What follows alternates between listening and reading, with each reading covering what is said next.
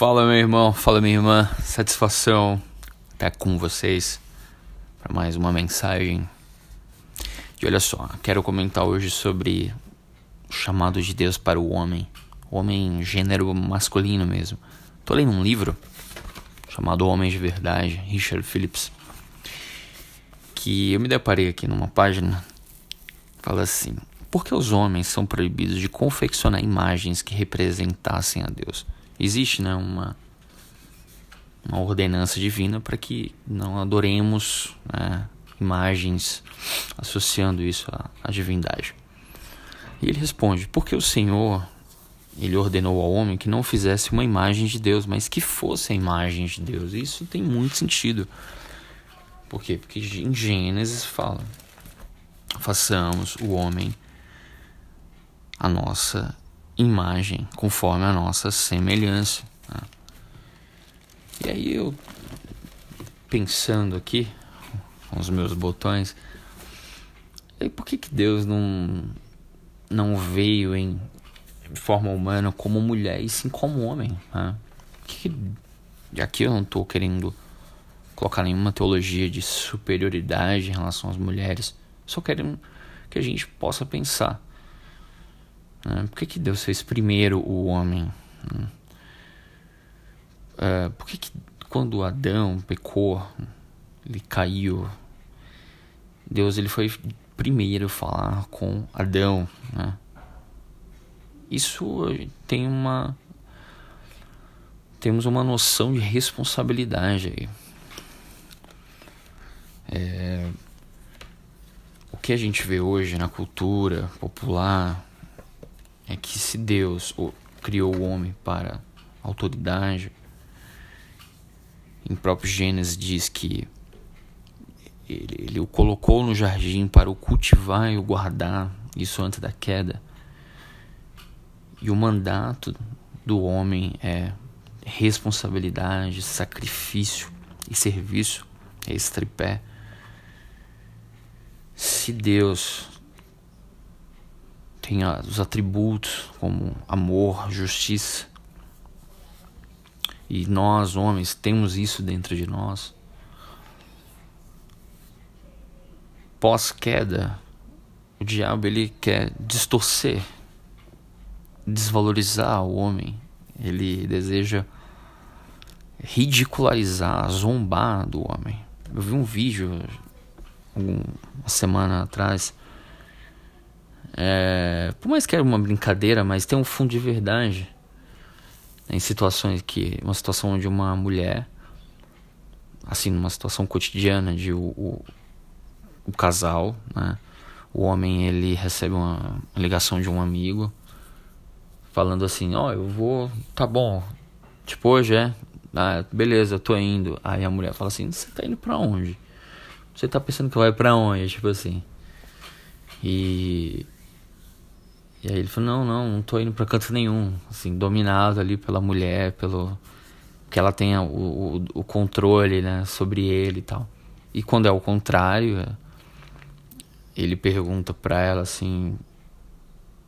Quando ela tá saindo, ele fala assim: Você vai para onde? Ela falou assim: Vou sair. Tô pensando que vai para onde? Ela, vou sair. Tipo, gritando, sabe? A maneira muito descontrolada, assim. E eu, quando eu vi isso, eu achei ridículo, né? Ridículo. Por mais que a gente.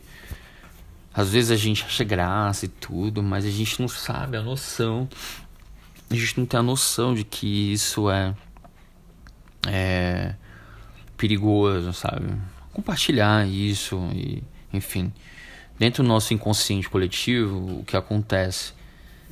É, parece que a, a mulher Claro, algumas gerações passadas os homens não eram fiéis, alguns.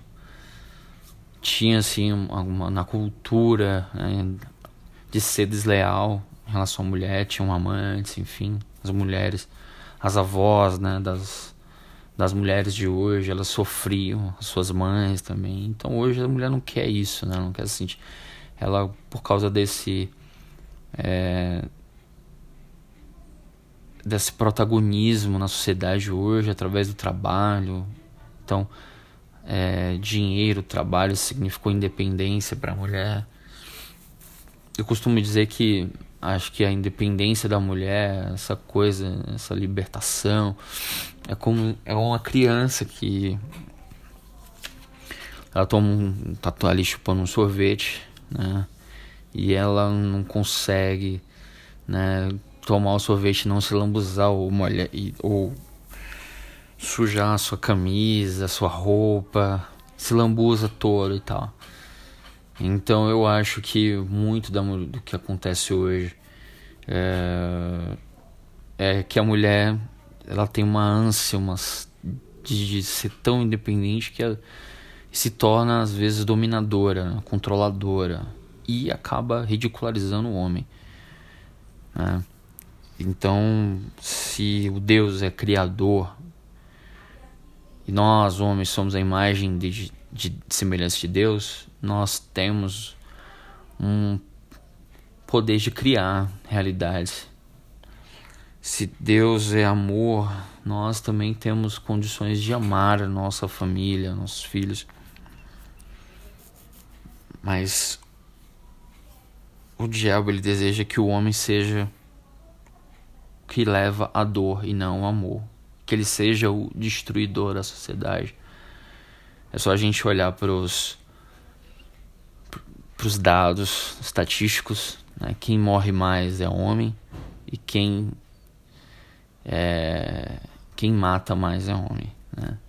Claro que existe né, uma é, feminicídio, sim, às vezes a mulher morre porque é mulher mesmo e é diferente, né?